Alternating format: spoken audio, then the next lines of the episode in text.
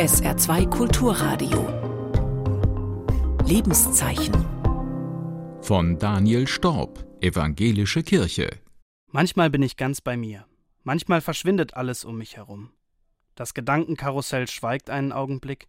Kein Problem muss gelöst werden, kein Weg gefunden werden. Ich bin ganz da. Sauge den Moment auf.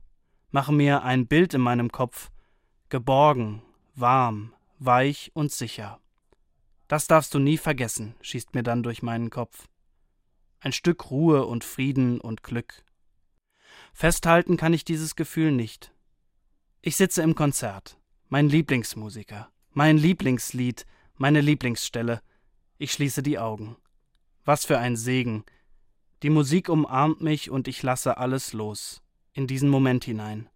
Das darfst du nie vergessen.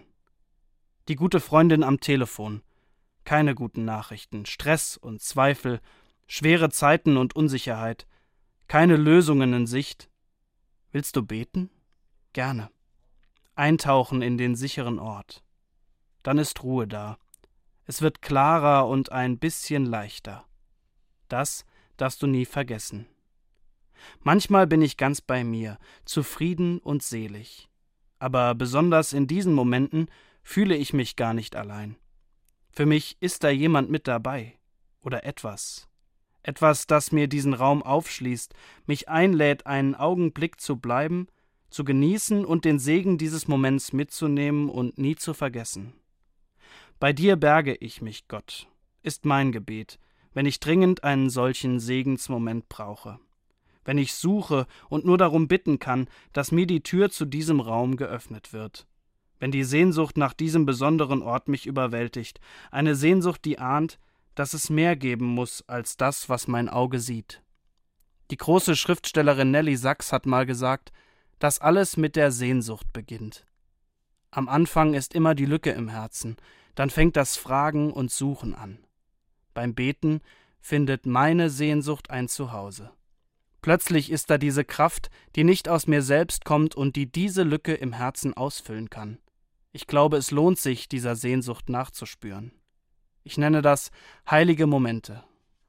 Ich bin sicher, viele Menschen haben Fragen und Grenzen und Sehnsucht.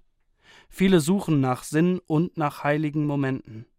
Und mit den Fragenden und Suchenden möchte ich gerne teilen, wonach ich suche. Dazu gehört, dass ich ihnen zeige, wer ich bin, was ich liebe und worauf ich hoffe. Ich erlebe meine Kirche meist als Gastgeberin, die versucht, Menschen einzuladen, um ins Gespräch zu kommen.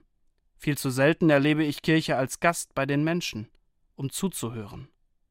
Dabei wäre das eine Aufgabe für sie, gerade in dieser Zeit der Sprachlosigkeit, der Spaltungen, wo eine Katastrophe die nächste zu jagen scheint.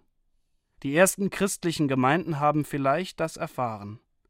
Gott ist nicht nur für uns da, sondern will raus in die Welt, dahin, wo die Abenteuer warten, echte Begegnungen mit Menschen, die traurigen Geschichten und die heiligen Momente. Und dann lerne ich vielleicht, dass andere mir Gott neu erschließen, mit ihren Fragen und Erfahrungen und Zweifeln. Nach solchen Begegnungen sehne ich mich, mit frischem Wind für die Seele und Feuer für die Herzen, mit der Erfahrung von Gemeinschaft und der Ahnung, ich bin Teil von etwas Größerem. Da ist eine Kraft, die mich durchdringt und diese Welt zusammenhält und alles zum Guten führen will. Sie hörten einen Beitrag der evangelischen Kirche.